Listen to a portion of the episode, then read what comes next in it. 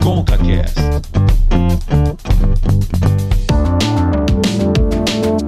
Começando com o CaCast, episódio 52, eu sou o Cauê Martinelli e eu, infelizmente, ainda não fui vacinado, Davi, mas estou em busca da Xepa. Você sabe o que é a Xepa, Davi? Olá, pessoal, eu sou Davi Gervassoni e, cara, eu não sei o que, que é isso, mas vamos lá, vou, deixa eu aprender mais uma palavra aí em Xepa, português. vou te explicar, você que é estrangeiro, vou te explicar. Xepa é, é o, o termo, a palavra que o pessoal usa para quem vai pegar, tipo, o resto da vacina.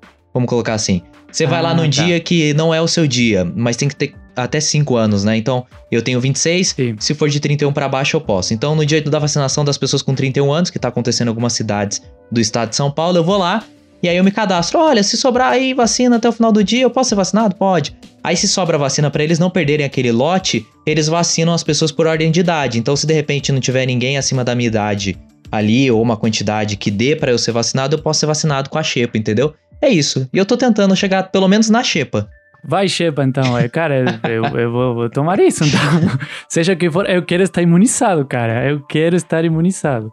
Por mim e pelas pessoas que eu tenho por perto, né? Exatamente. Cara, e agora todo mundo está falando, né? Variantes, vacinas. Será que as vacinas vão realmente imunizar as pessoas contra as novas variantes que surgem? Todo dia uma variante nova, né? E todo mundo está preocupado, e isso é real, a gente está preocupado também. E é por isso que nós convidamos hoje uma pessoa muito especial, um cientista, para nos explicar o que está acontecendo com as vacinas e com as variantes. Bom, obrigado pelo convite, prazer conversar com vocês. Eu me chamo José Eduardo Levi, eu sou biólogo, virologista, fiz fiz do- mestrado e depois doutorado em virologia. Eu trabalho na- com pesquisa de vírus é, aqui no Instituto de Medicina Tropical da USP, Laboratório de Virologia, que fica aqui colado na Faculdade de Medicina, aqui na Doutor Arnaldo, em São Paulo. E a outra parte do meu tempo eu trabalho no maior laboratório de diagnóstico do Brasil, se chama DASA. Na verdade, na verdade, é um grupo de laboratórios, tem no Rio, tem em São Paulo, tem no Brasil inteiro.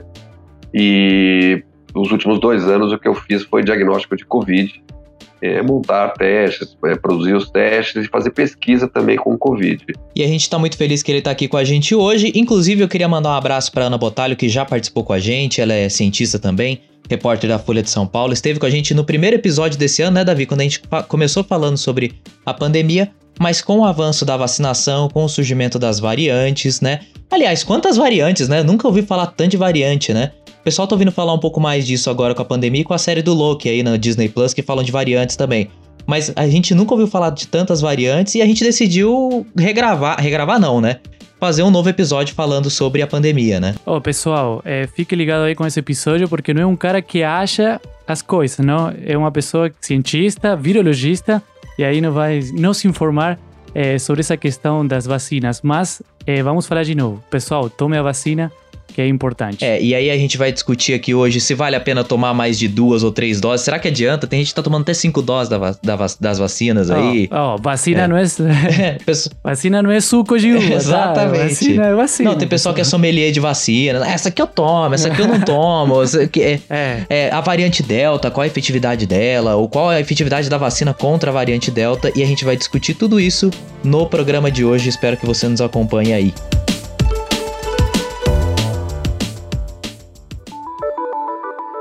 Em São Paulo, idosos com 90 anos ou mais começaram a ser vacinados hoje em sistema drive-thru. Dona Lourdes se emocionou ao receber a primeira dose, olha só. Ganhei um presente. Eu faço 95 anos amanhã e ganhei um presente. Olha aqui, olha aqui, a vacina que tanto esperada.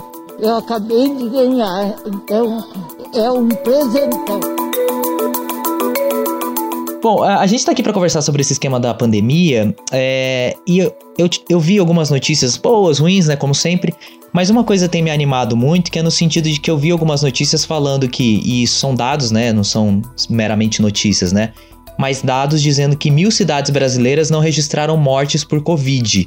E hoje, inclusive um pouco antes da gente entrar aqui pra gravar, eu vi que um em cada três cidades da Grande São Paulo, né, das eh, grandes de São Paulo, na verdade, não registraram mortes é, por Covid-19 nas últimas 72 horas.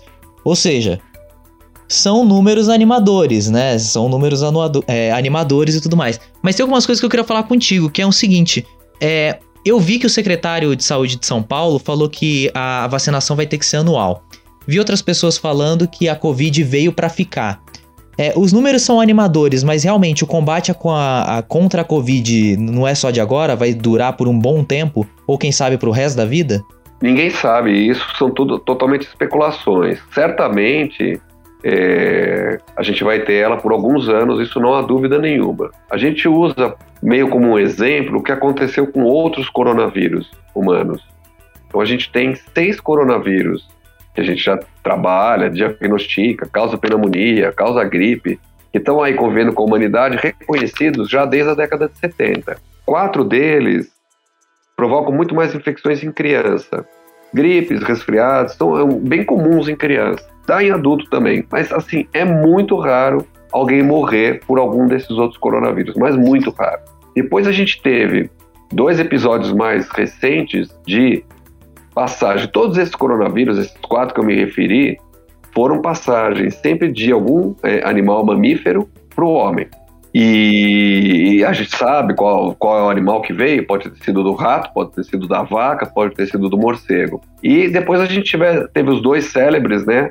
O SARS de 2002 2003, que foi é, claramente uma passagem de morcego para o homem, e que causou uma também uma pandemia, mas muito contida. Mas morreram menos de mil pessoas, chegou a espalhar para vários países, mas ela desapareceu. Ninguém sabe por quê e por que ela não conseguiu é, causar o que a gente está vendo, viveu agora nos últimos dois anos. E depois, em 2012, 2013, a gente teve o MERS, que foi o Middle East, que veio do Oriente Médio, também do camelo para o homem, e que causou também menos de mil mortes, e lá continuam tendo alguns é, surtos pequenos, de 6, 7, 8 casos, morrem duas, três pessoas. Né? Tanto esse, esses dois que eu estou falando, tanto o SARS-1, né, que foi de Hong Kong, quanto esse MERS, são bem mais mortais do que esse Covid que a gente está lidando agora. A taxa de, de, é, de letalidade é muito mais alta. Mas por que, que não deram atenção para isso? Porque foi numa escala menor? É, é, é, um contrassenso, não existe uma explicação científica, você tem razão. É, os cientistas na época, e eu voltei a ler alguns trabalhos, o pessoal falava: já aconteceu uma vez, já aconteceu duas, a gente precisa se preparar, vamos investir em vacina, vamos investir. Mas é muito louco isso, porque a ciência se pretende tão baseada em evidências, em fatos e tudo mais, mas a, a resposta para isso não é porque não sabiam que era importante, não, é, não é que não sabiam que podia acontecer, porque quando acontece duas vezes vai ter uma terceira. É porque o número de casos foi pequeno, não gerou um business case. As pessoas resolveram não investir, porque a gente tem medo de agentes emergentes, como a gente chama esses bichos que aparecem aí, né? E, e por exemplo, é muito mais provável que, que fosse uma, uma gripe do que um corona. Então, se investiu mais em gripe e continua se investindo mais em gripe, em vacinas para gripe, do que uma vacina para corona. Mas essa vacina de corona só saiu rápido porque o pessoal já tinha trabalhado com uma vacina para os outros coronas, que acabou não sendo utilizada porque foram menos de mil mortes e não, não fez um, um impacto na humanidade. Mas nós ficamos bem assustados, sim, sempre tive isso na cabeça.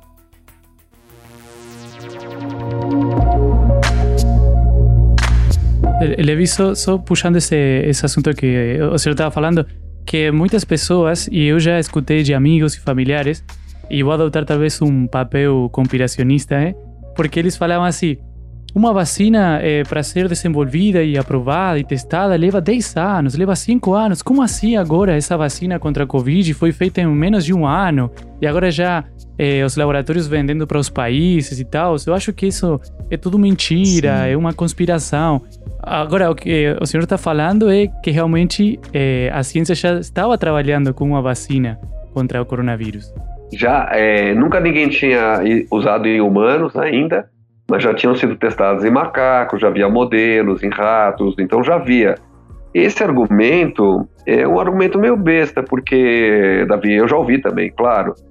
Porque a pergunta que eu devolvo é a seguinte: é, é verdade, nunca se desenvolveu uma vacina tão rápido. E quantas vezes na história da humanidade se investiu 100 bilhões de dólares no desenvolvimento de uma vacina? Nunca. E com a tecnologia que nós temos em, tínhamos em 2019, que nós não tínhamos em 2010, então a tecnologia evoluiu muito. É, e o dinheiro investido foi gigantesco no curto espaço de tempo. Então, a resposta é essa: não tem nenhuma outra. Eu não enxergo nenhuma outra conspiração, nada disso. As, as farmacêuticas desenvolveram, estão cobrando, assim como elas desenvolvem remédios, desenvolvem vacinas. Isso se chama capitalismo sempre existiu. Veja, se não fosse elas desenvolver, ia vir da onde o dinheiro? Quem ia desenvolver? Os governos? Talvez pudesse ser Butantan, Fiocruz, né? Outras instituições, mas é, fora daqui do Brasil, se você for ver, são poucas instituições estatais que produzem vacina. Quais são as vacinas? Pfizer, é, é, é Janssen, é, AstraZeneca, são todas vacinas de, da, da indústria farmacêutica. Exato. Na China é meio misto, né? Porque são empresas que pertencem ao governo, mas são empresas, né? Geridas como empresas também, a Sinopharma, né? E na Índia, eu não sei muito bem se a, a Sputnik se é um instituto privado ou se é um instituto do governo. Mas enfim, alguém tinha que pôr o dinheiro e depois esse dinheiro precisa voltar, porque é, vai, vão haver outras coisas e as empresas funcionam dessa forma. Então eu, eu acho que é um argumento assim de quem não parou para pensar. É, na verdade, ainda bem que a gente desenvolveu num período tão curto, mas foi graças ao investimento, conhecimento acumulado e a tecnologia que é absolutamente diferente da tecnologia de 20 anos atrás, 50 anos atrás.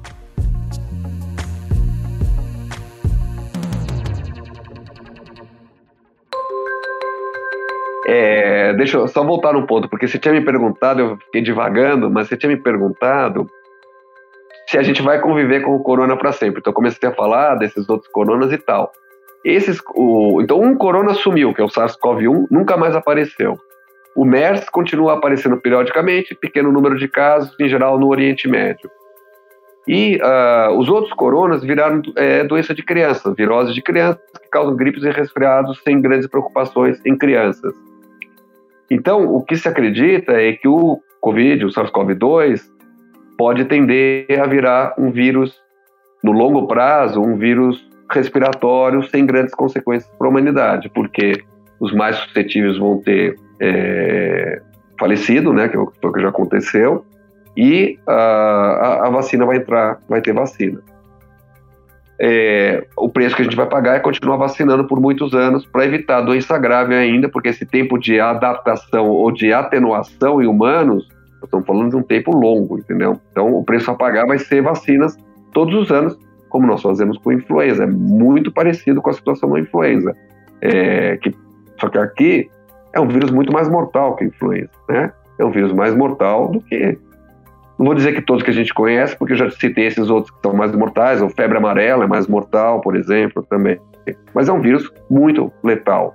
E ainda os efeitos de longo prazo e tal. Então, a verdade é que, é que os próximos 5 anos, 10 anos, nós vamos ter vacinação de, de, com, contra SARS-CoV-2. Se a gente já tiver uma vacina, como a gente chama, esterilizante, ou seja, que não só impede a gente de adoecer, mas zero transmissão, a pessoa não se infecta quando toma essa vacina, existem várias vacinas que são assim, 100% de efetividade, ao longo do tempo esse vírus vai desaparecer como a varíola, por exemplo, e com a vacinação desapareceu da humanidade. Mas olha, nada no curto prazo. Assim, eu, 5 a 10 anos, com certeza, vacinação anual para o SARS-CoV-2.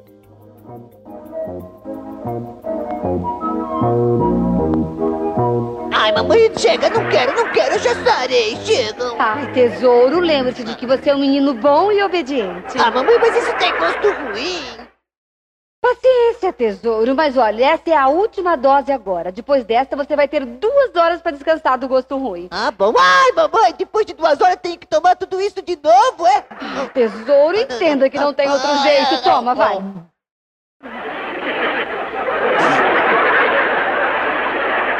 Bom, pronto, pronto. Agora procure descansar enquanto eu vou tentar tirar sua cama do armário. Sim, mamãe. Agora, uma coisa que você mencionou é a questão da vacina.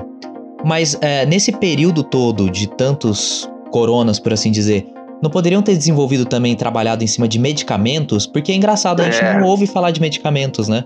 É, na verdade, assim, a gente ouve falar de medicamentos não comprovados, mas medicamentos efetivos contra a Covid a gente não ouve. Se tenta também, se está buscando medicamentos, mas se você for ver, é, antivirais, ou seja, remédios específicos para vírus, são difíceis para caramba para desenvolver.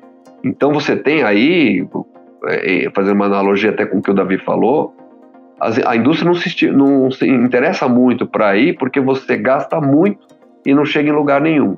Então veja HIV. Foram sendo desenvolvidos, depois de algum tempo, os remédios, mas ainda não existe uma cura para HIV. Um tratamento que cure o HIV. Você controla, mas você não cura. É... Com esse uso da tecnologia que se empenhou, as mais modernas, para desenvolver drogas para HIV, só para a gente não ficar desanimado, se desenvolveu uma medicação para hepatite C, que é uma doença gravíssima, que aflige milhões de pessoas no mundo, né, e no Brasil, pelo menos 2, 3 milhões de pessoas, e que os tratamentos eram péssimos, cheios de efeito colateral e não resolveu o problema. E usando a tecnologia do HIV, se achou a cura da hepatite C com um remédio por boca. Nossa. Em dois meses você está curado.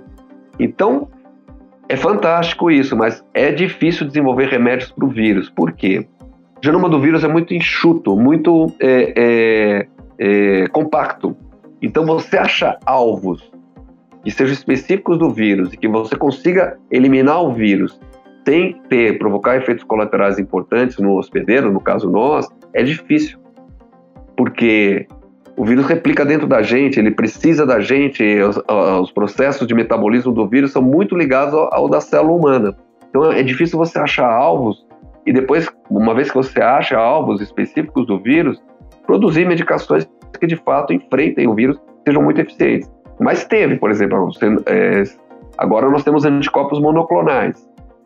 São anticorpos produzidos em laboratório contra o coronavírus, desenhados para o coronavírus, que o Trump usou, por exemplo, para se tratar. Caso grave, para quem tem dinheiro no primeiro mundo, toma coquetel de anticorpo monoclonal.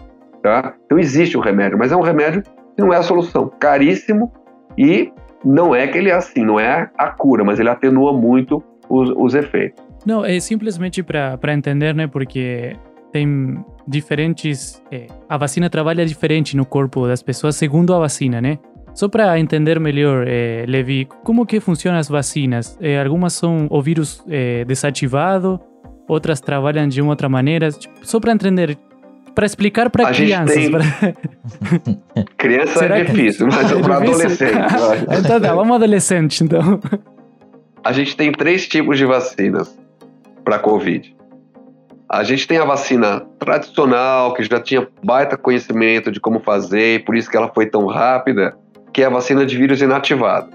Pega o Covid de alguém que está doente, põe o vírus para multiplicar em cultura de célula, porque ele multiplica para caramba em cultura de célula, é fácil fazer isso. Pega o vírus e trata com alguma esse vírus que você cresceu em cultura de célula, você inativa ele, você não destrói. Você mata, vamos dizer, congela ele, ou seja, esse vírus nunca mais vai infectar ninguém, ele não replica, mas ele está lá, o vírusinho. E pega e injeta isso na pessoa. Isso é, é uma vacina de vírus inativado, tá? Existem várias. Febre amarela é uma vacina de vírus. Desculpa, febre amarela não é, não. É, deixa eu pensar uma vacina de vírus inativado. As vacinas da gripe são de vírus inativado? Não, também não. Também não são. Eu vou me lembrar agora enquanto a gente estiver conversando, mas tem várias vacinas. Com, era a tecnologia mais simples de se fazer. Ah, varíola, uma vacina de vírus inativado, né?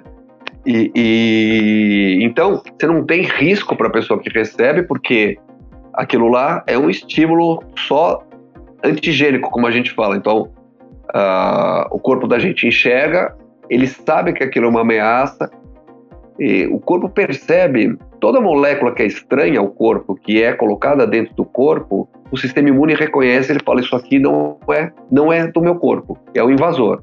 Produz anticorpos contra, tá? Então esse é o princípio da vacina de vírus inativado, que é a vacina que o Butantan fez, o Coronavac, tá? É, depois, essas vacinas, como você viu, elas têm a sua eficácia, né? A Coronavac é eficaz, mas elas produzem níveis anticorpos mais baixos, respostas menos duradouras. Então, são vacinas, eu não queria usar essa palavra, mas uma palavra mais simples, um pouco mais fracas. Tá? Ah, a, o próximo ponto são as vacinas de vírus atenuado. As vacinas de vírus atenuado, como o próprio nome diz, o vírus está vivo. São vacinas de vírus vivo, só que um vírus que replica menos no corpo da gente. Ele replica, ele causa uma, ele tenta imitar quase a doença. Então, febre amarela é um exemplo, tá? Você tem uma mini, mini, mini febre amarela. Vacina da gripe é atenuada. Você tem uma mini gripe, todo mundo sabe disso. Toma vacina, às vezes se sente mal e tal, uma mini gripe. É... Então, essa é a ideia. Essas vacinas de vírus atenuado, a resposta é muito melhor. Porque você tá, o vírus está replicando no seu corpo, né? Pode ser localmente, não chega no trato respiratório, mas é uma replicação viral. Ah, e daí você tem as, as vacinas que são, digamos, as mais seguras, que são as vacinas de pedacinho do vírus, subunidade. Você pega lá só o capsídeo do vírus e injeta. Então esse não tem nenhum risco, nenhum, não é nenhum vírus vivo, nem um vírus morto, é um pedacinho do vírus também. Existem algumas vacinas que funcionam muito bem, a tendência hoje é procurar usar esse tipo de vacina. Só que agora veio duas tecnologias que a gente não estava utilizando ainda. A vacina de vírus é, modificado, que é o adenovírus. Então você pega um vírus. Não deixa de ser uma vacina de vírus atenuado, entre aspas, porque você pega um vírus que todos nós temos, que é um vírus super comum, o adenovírus, que não causa doença nenhuma na gente, e, e insere nesse genoma desse adenovírus um pedacinho do SARS-CoV-2. Só um pedacinho que é a parte mais importante do SARS-CoV-2 do ponto de vista da resposta imune, e devolve para o corpo da pessoa, injeta essa vacina, que é a AstraZeneca, vacina de adenovírus. O adenovírus vai replicar, na verdade ele nem chega a replicar, mas ele só produz, ele foi modificado para não replicar, então ele não chega a ser um atenuado, mas ele produz é, as proteínas do adenovírus e junto à proteína do Covid. E só o fato de produzir uma proteína estranha, o corpo percebe e fabrica anticorpos contra. Então, é, por que, que você usa o adenovírus? É um jeito de você jogar esse vírus para dentro da célula humana. Ele já está acostumado, a célula humana é infectável por esse adenovírus, só que ele não vai conseguir replicar como um vírus atenuado. Ele só consegue abrir o seu DNA, produzir a receitinha dele que está lá, mas ele não volta a empacotar e formar um outro vírus que poderia espalhar, nada disso. Então, é, não existe um termo ainda para esse tipo de vacina, mas é vacina de é, vetor viral, que é como a gente chama. Então você pega um vírus que não tem nada a ver e que é manso, põe um pedacinho daquilo que você quer e injeta na pessoa. Então, por exemplo, a... qual que é o problema desse tipo de vacina?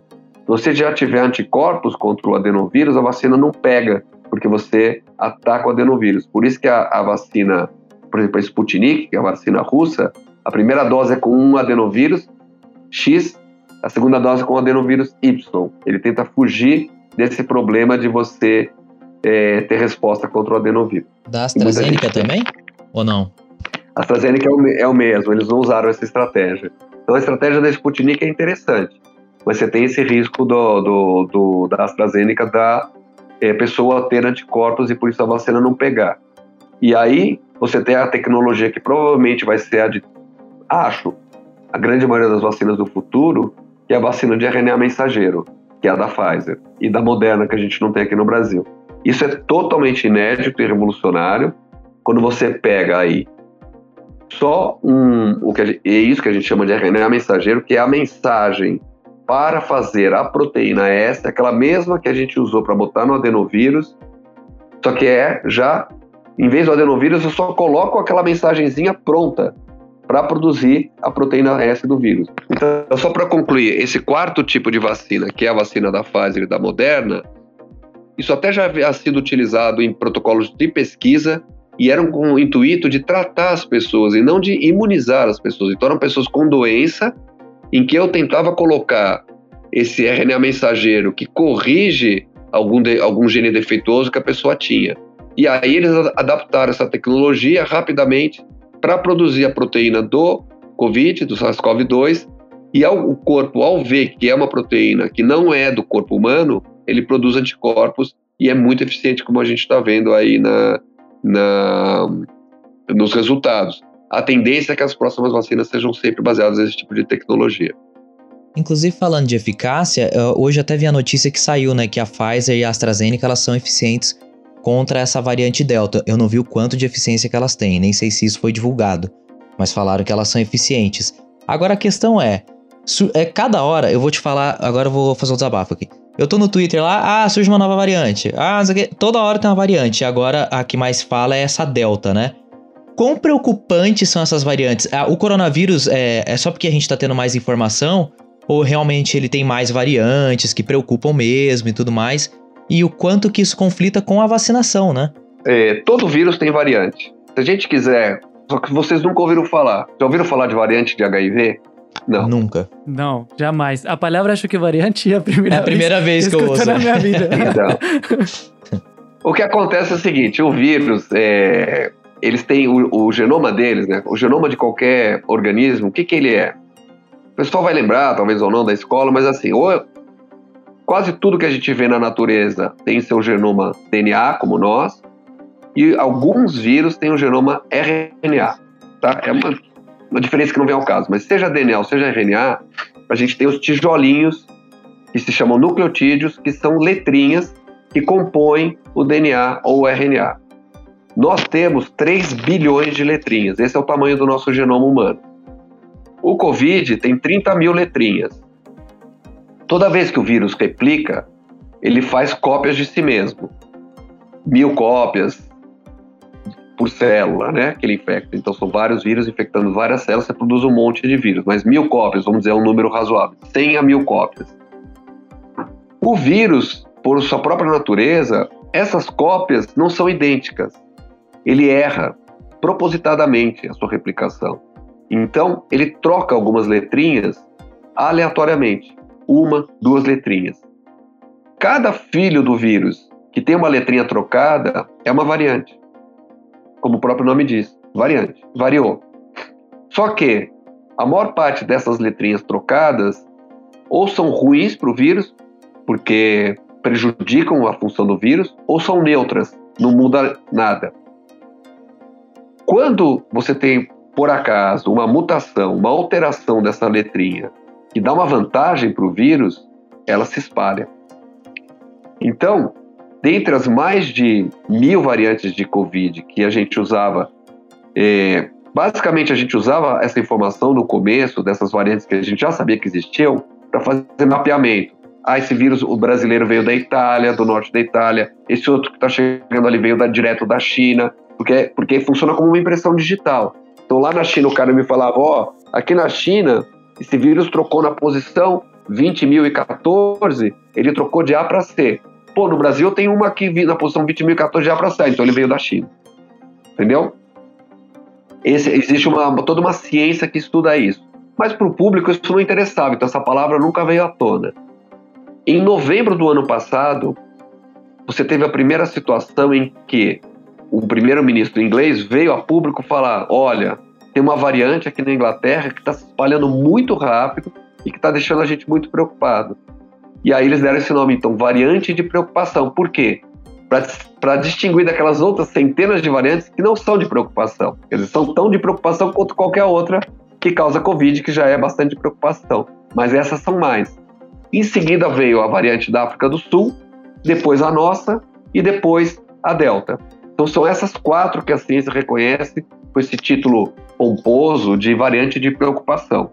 Porque essas realmente, o que, que acontece? Elas aparecem, pumba, espalha pra caramba no local onde ela aparece. As outras todas vão desaparecendo, porque essa daí domina o espaço e começa a ir para outros países, inclusive. É...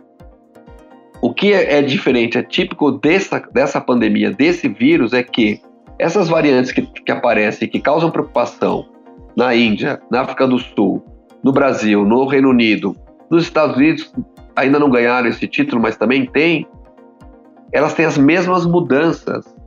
Existe uma convergência de mudança. E que não é porque o cara levou o vírus do Brasil para o Reino Unido, do Reino Unido para a África do Sul, ninguém levou. Ela apareceu espontaneamente, da mesma forma, em vários lugares. Essa convergência evolutiva, ela é óbvia que ela acontece porque está dando uma vantagem muito grande para esses vírus. E elas só aparecem porque em lugares onde você tem muita gente infectada. Então a chance disso acontecer é maior e quando acontece, você tem essa possibilidade de espalhar rapidamente, porque muita gente infectada significa muita gente se descuidando. Então, a variante aproveita e se espalha e ocupa o lugar que seria ocupado por outras variantes que não têm essas mutações que dão uma vantagem. Esse fenômeno é peculiar e está surpreendendo muito a gente, de fato, os cientistas, porque é, ninguém esperava isso. É uma coisa chocante essa convergência evolutiva. E essa velocidade que o vírus tem, claro que é uma velocidade normal dentro do metabolismo do vírus, mas que ela é multiplicada em grande escala pelo número de casos. Então, você tem um lugar que nem nós, aqui, com 30, 40 mil casos novos por dia, você dá muita chance para acontecer essas coisas.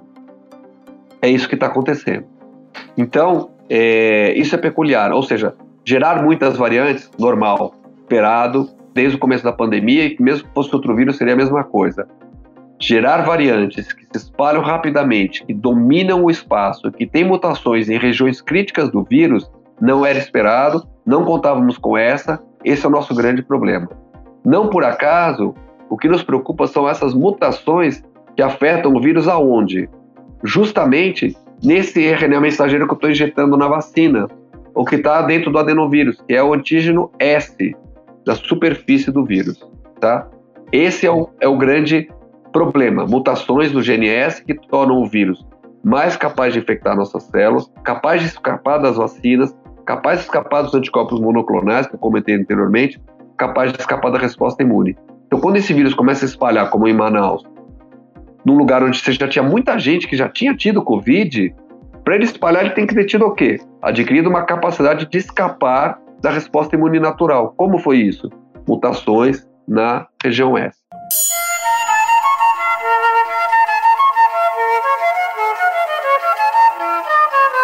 É vacina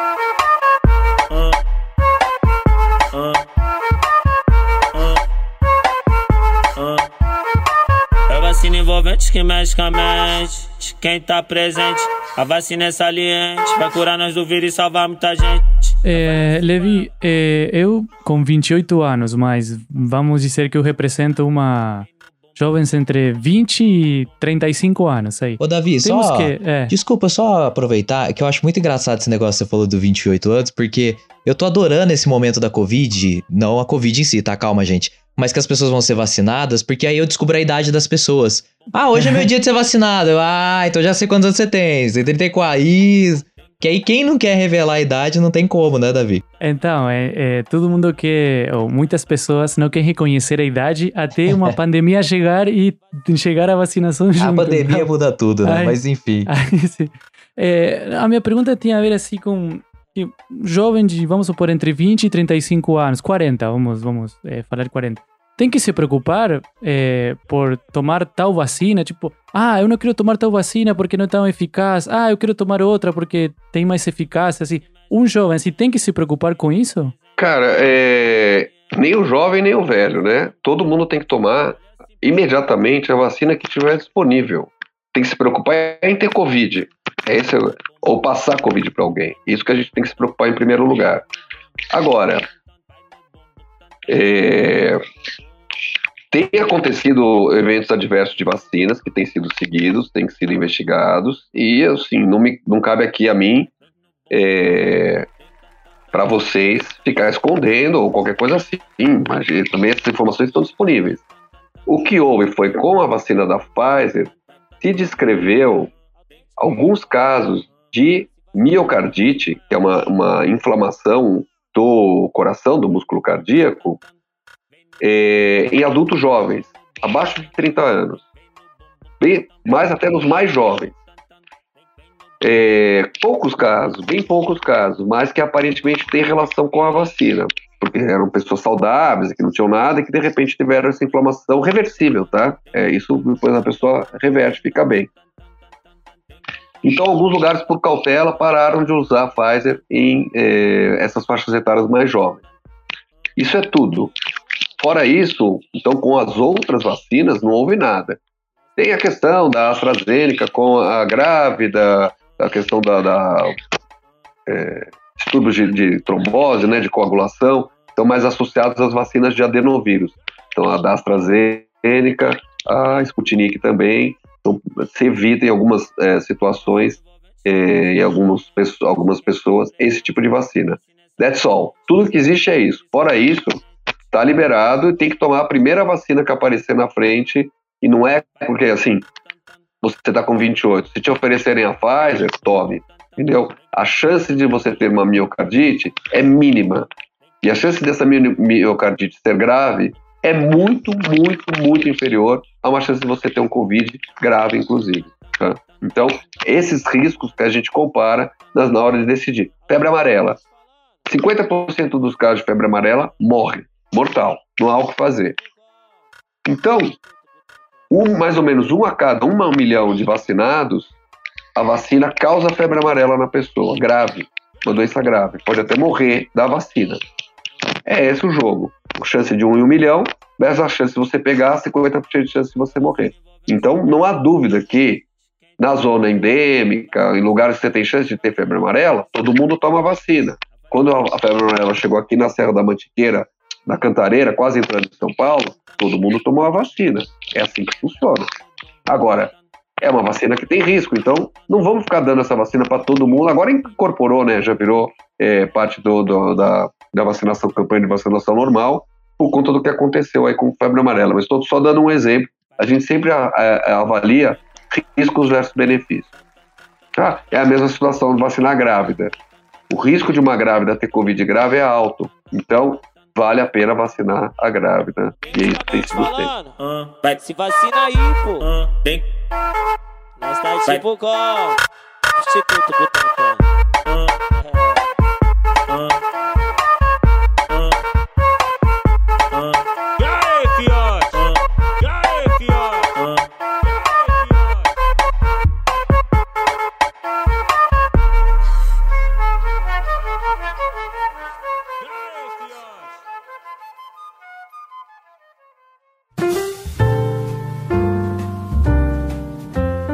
É, vocês tocaram num ponto que eu queria tocar, até porque foi uma coisa que me assustou, né, quando eu li no primeiro momento, que a vacina da Janssen foi associada, né, pela Agência Europeia de Medicamentos ao desenvolvimento da síndrome de Guillain-Barré. E eu espero ter falado certo, se eu não falei.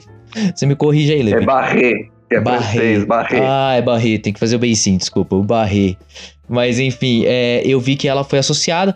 É como você disse, são casos raros de se acontecer, muitos poucos casos, e ainda é uma coisa que está carecendo um pouco mais de análise pelo que eu vi. No caso dessa agência, eles fizeram essa associação, mas existem outras agências, tanto nos Estados Unidos, outros países, que estão investigando isso também. O quão preocupante é isso? Entra meio que nessa linha do que você falou, de que tá, tem um efeito colateral, pode ser que tenha na verdade, mas é muito melhor você se vacinar do que você ficar sem a vacinação. É, é- essa análise. Quer dizer, quantos casos de Guillain-Barré eu nem sei, acho que foram muito poucos. Mas o Guillain-Barré é uma, é uma doença que normal, é uma síndrome, né? Um conjunto de sintomas, normalmente de uma paralisia é, ou dos músculos da- do, da- do rosto, da pálpebra, ou mesmo dos membros, depois pode descer para os membros inferiores, também é uma- é uma paralisia que vem, acontece depois de infecções virais, naturalmente, tá? Então, depois de dengue, depois de zika, você teve vários casos de Guillain-Barré, a grande maioria reversíveis, mas podem deixar sequela.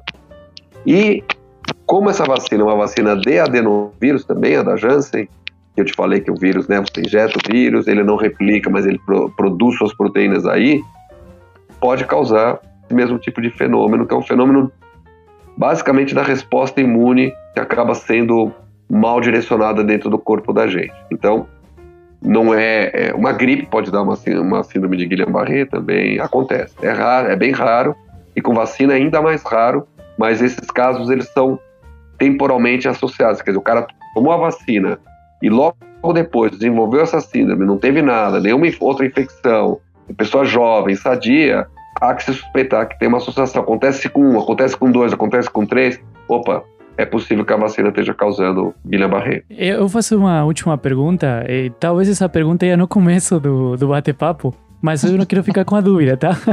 É, quando começaram os primeiros casos de coronavírus, a gente assistiu o jornal lá na China, é, dois, três casos, preocupação na China por um vírus desconhecido e tal.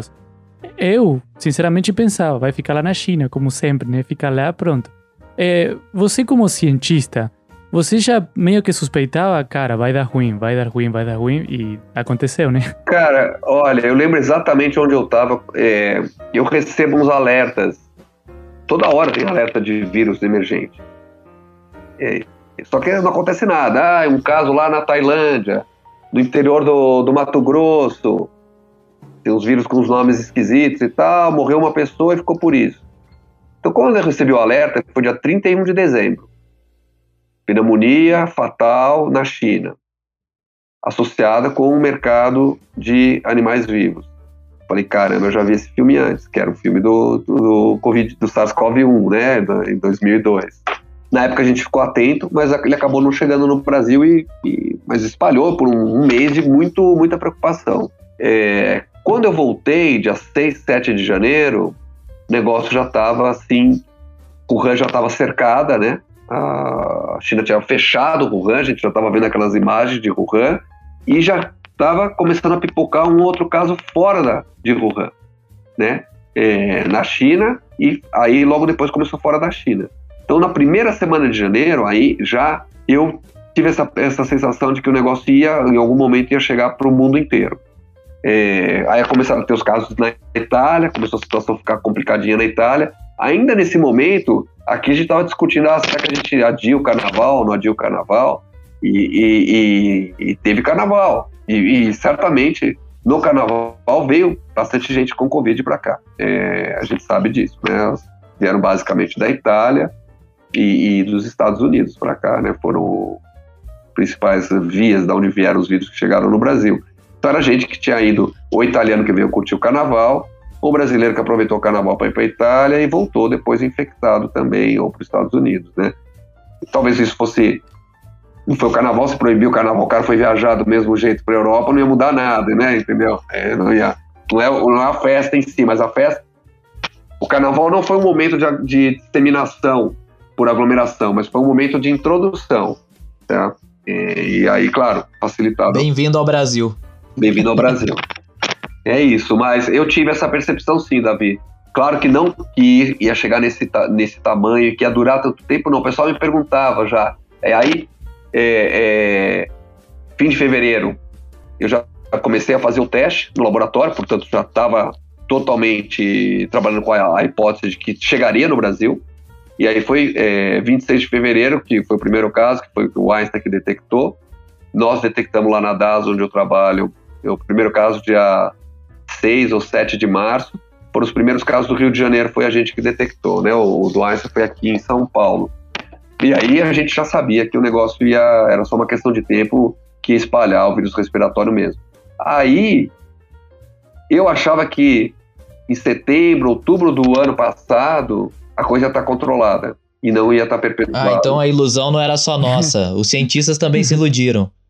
Eu achei que ia estar controlada, claro que eu não trabalhava com a perspectiva de uma, ter uma vacina, mas que com a questão do distanciamento, aquela coisa, ia resolver o problema. E a gente viu que muito longe disso, né? não resolveu de jeito nenhum. Por quê? Porque o vírus era muito mais transmissível do que a gente imaginava. Muito mais, aliás, esse foi o ponto. Por que, que os outros dois não é, prosperaram? Porque eles não foram muito eficazes na transmissão humano-humano. Então, esse que tem lá na, na, no Oriente Médio, precisa toda, outra vez o humano se aproximar do camelo para pegar a doença, mas o humano não passa com eficiência para o outro. E esse SARS-CoV-2 é muito eficiente na passagem humano-humano, mas muito eficiente. Não é o vírus mais eficiente que a gente conhece, o sarampo, por exemplo, é muito mais transmissível que esse aí, tá?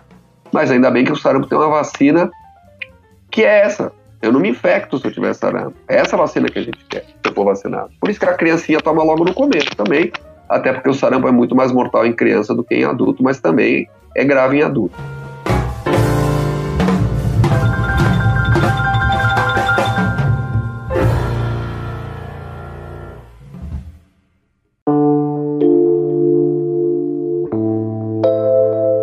Só para só pra finalizar, é, no, o Harari, ele diz lá no livro dele, Homo Deus, né? Que ele fala a respeito da questão da... Ele cita várias coisas, né? Entre elas a pandemias, e ele fala, né? Que acho que dificilmente o mundo viria a viver pandemias como viveu lá no passado. Antes, né, obviamente, da Covid aparecer aí, todo esse esquema todo que a gente conversou aqui, toda essa pandemia que a gente tá vivendo. Agora, olhando para o futuro, presente, futuro, né? A vacinação não vai ser a resolução de todos os problemas agora, até por conta dessas variantes, a questão que está sendo estudada é uma coisa é, relativamente nova, né? Apesar de você ter mencionado que a Covid existe já faz um tempo, aí o coronavírus, né, já existe já faz um tempo. Mas essa questão toda do avanço da vacinação é recente, obviamente. Principalmente aqui no Brasil a gente tá vacinando. Eu não fui vacinado ainda, nem com a primeira dose. Então, a, o que eu queria te perguntar é: você que é um cara que estuda isso e olha bem para essas questões, você acha que a vacinação já vai ser um começo para pelo menos a gente tentar alguma coisinha ou nos próximos anos a tendência é distanciamento social, aquela coisa toda que a gente já está acostumada, ou talvez um distanciamento social, mas não tão rígido como o que a gente vivenciou, por exemplo, no início da pandemia ou até mesmo no início desse ano. Qual é a tua perspectiva de futuro? Você que é um cara que entende e estuda esse assunto. Cara, eu sou um cara que entende e estuda o assunto, mas tem muito de como você vê o mundo, né? A sua visão de mundo, e, e eu, eu sou um cara otimista e eu não tenho bola de cristal, assim, ninguém sabe, a verdade é essa. O, o, eu acho que o ponto-chave aqui, e é nisso que eu estou me dedicando, são as variantes. Se essas variantes é, conseguirem, por exemplo, driblar a vacinação, a gente vai ter que ficar nesse estado que a gente está por muito mais tempo ainda. O que, que é muito mais tempo? Mais, pelo menos mais um ano até que a gente tenha vacinas de segunda geração que peguem essas variantes também. Já estão sendo até testadas, inclusive. Mas se o vírus for mais rápido que a gente, esse que é o negócio, essa corrida contra o vírus. Então, por exemplo, nesse momento, profissionalmente, o que, que eu estou fazendo? Casos de escape de vacina, eu estou sequenciando. Eu quero entender por que, que escapou. A pessoa tomou as duas doses e tal. Será que o vírus mutou e eu já estou com uma nova variante que escapa da vacina? Ah, é isso? O que, que ele mudou? Butantan, olha aqui, ó, esse vírus mudou, é bom a gente ter na próxima vacina uma, um componente desse vírus mutado. É isso que os fabricantes todos estão fazendo. Faço, tenho expectativa e esperança mesmo de que com a vacina de segunda geração a gente consiga controlar e aí a gente vai ter uma vida quase normal. Acho que as aglomerações vão voltar a acontecer sem grandes problemas, mas o uso de máscara vai ser recomendado nas aglomerações. Eu acho que vai ser por aí o negócio. Porque a aglomeração é uma coisa que a gente aprendeu, não tem jeito. Juntou, passou. O vírus passa. O vírus é muito transmissível. Então, é, é, ninguém sabe se a gente vai ter um tipo de um tratamento, alguma isso está fora de, do, do, do, do projeto de, de, curto prazo. É, então, a minha perspectiva é que ano que vem a gente esteja melhor, se essas variantes realmente é, a gente conseguir controlar elas razoavelmente bem com essas vacinas de primeira geração. E o óbvio, né? Dizer, diminuir o número de casos para não dar chance de surgir essas variantes. Esse é o ponto. Nós podemos intervir, não é inevitável surgir variante. Na Islândia não vai surgir nenhuma variante, nem na Nova Zelândia. Por quê? Porque não tem caso lá. Onde não tem caso, não tem variante. Quer dizer, ela até aparece. Aquele único caso que deu lá no cara em Auckland, na Nova Zelândia, no corpo dele tem variante. Só que ele não passou para ninguém, ele ficou retido lá dentro da casa dele, ninguém sabe qual era aquela variante que estava lá no corpo dele, entendeu? Então, esse é o ponto. Nós podemos colaborar em controlar o vírus baixando o número de casos, com as medidas que todo mundo já sabe, é o distanciamento, é o uso de máscara, é isso, e não aglomerar. Tá? Então, a gente está vendo agora essa experiência é, dos países onde a vacinação está mais avançada, de uma semi-normalidade, né? Eurocopa, final da Eurocopa lá, 60 mil pessoas no estádio. É um certo Vamos exagero, ver agora né? o que, que é. Eu achei também um certo exagero. É, mas lá em Londres, já, a gente já teve aí vários indícios de que a coisa melhorou muito. Mais de uma semana sem nenhuma morte, né? É, o Reino Unido teve dias sem nenhuma morte. Agora está vindo essa ameaça da Delta, mas como outra vez falando, está pegando não vacinados. E, de qualquer forma, se esse não vacinado está dentro do estádio, e lá foi uma invasão, além de tudo, nem se controlou né, o acesso ao estádio, você tem essa perpetuação da pandemia. Então, eu acho que é, nós já vamos ter uma situação bem melhor no Brasil até o fim do ano, se a gama não adquirir mutações perigosas e a gente não consiga controlar. E esse é o trabalho. Olha, surgiu no bairro da Liberdade, na rua tal, uma mutação perigosa. Pumba, vigilância sanitária vai lá bloqueia a família, testa todo mundo, isola, vacina todo mundo, dá mais uma dose, não, entendeu? Esse é o controle. Só para te falar do Harari, duvido que ele tenha falado que a gente não vai mais ter pandemias, porque certamente nós vamos ter mais pandemias, isso não há dúvida. O que diminuiu é a mortalidade das pandemias. Então, lá no passado. O controle é maior, né? É, a medicina evoluiu, né? Apareceram os antibióticos. É... Claro que esses vírus não, não, não respondem antibiótico, mas as infecções secundárias, né, as pneumonias secundárias à infecção viral são muito importantes como causa de morte. E todo, toda a medicina, né? O oxigênio, a, a UTI, tudo aparelhado, as medica outras medicações que são utilizadas também tudo isso evoluiu muito e fez com que o número de óbitos baixasse. Mas nós estamos aí com quantas mortes por Covid já no mundo? 4 milhões de mortes por Covid já é bem significativo, né? Uh, num período curto de tempo, né? Então, é, enfim, são, essa possibilidade de pandemia ela está sempre presente. Aliás, assim, faz 30 anos que eu sou virologista, eu já vivi a pandemia de HIV, é, depois a de Zika, né? e agora essa de Covid. Mas sempre, quando a gente falava, eu discuto muito é, e vírus emergentes transmitidos por mosquito, trabalho muito com isso. Então todo mundo, ah, pô, depois do Zika, o chikungunya, o medo de um vírus. Tudo bem, é perigoso, principalmente para nós, aqui país tropical. Mas o grande medo é uma epidemia de vírus respiratório. E aí foi o que veio o vírus respiratório. Porque vírus respiratório, a gente precisa respirar, né? Esse é o problema, né? Mosquito a gente consegue evitar de alguma forma ou de outra, mas respirar a gente não consegue.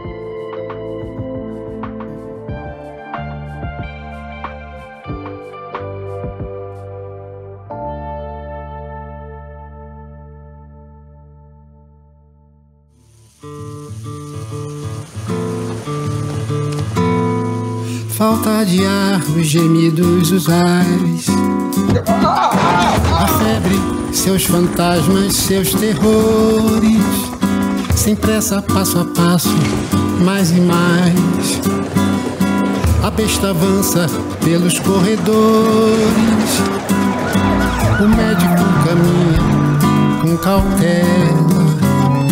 Estuda as artimanhas do inimigo. Vence o medo pouco lhe importa a extensão do perigo. O mundo está azarando, ao Deus dará. O povo não se entrega, é cabra cega. É e sem sem mais aviso. Só sei que é preciso acreditar. Acho que foi isso, né, Davi? Na verdade, eu, Davi, a gente aproveitou para ter uma aula aqui hoje, né? Espero que quem ouviu também tenha tido essa aula e tenha aprendido. E por favor, gente, se vacinem. Se você não se vacinou ainda, se vacine de qualquer maneira. E a ideia é que a gente avance. Tome a segunda dose. Tome a segunda dose. Não invente que você não tomou nenhuma dose para tomar a terceira e a quarta, por mais que você tenha vontade, né? Eu vi uma senhora lá, não sei, do interior da não sei aonde, que tomou cinco doses. A mulher tá mais imunizada que não sei o quê. Mas enfim, então tomem cuidado, tá bom? É, na verdade, tem, dois, tem duas coisas, é, dois erros aí. Às vezes, na terceira ou quarta dose não faz nada. Você já atingiu o máximo que o teu corpo consegue responder e você está tomando achando que está é, aumentando. Não é assim proporcional. Duas, três doses mais, quatro mais, cinco mais. Não é assim que funciona. E a outra e também não é assim ao contrário. Uma dose não significa 50% de proteção. É menos. Ah, é menos? Então, é muito importante. É menos, é menos é muito importante a segunda dose. Eu acho, desculpa, eu acho engraçado as pessoas que aparecem lá no jornal. Pessoas estão chegando atrasadas porque esqueceram de tomar a segunda dose. Quem que esquece de tomar a segunda dose? Meu Deus do céu, né? É inacreditável. Tem milhares, centenas de milhares de pessoas com a segunda. Eu não consigo entender por que realmente, né?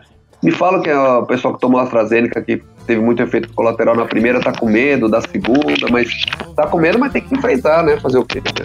Melhor ter medo disso do que outra coisa. Vamos em frente, amigo, vamos embora. Vamos tomar aquela alagada.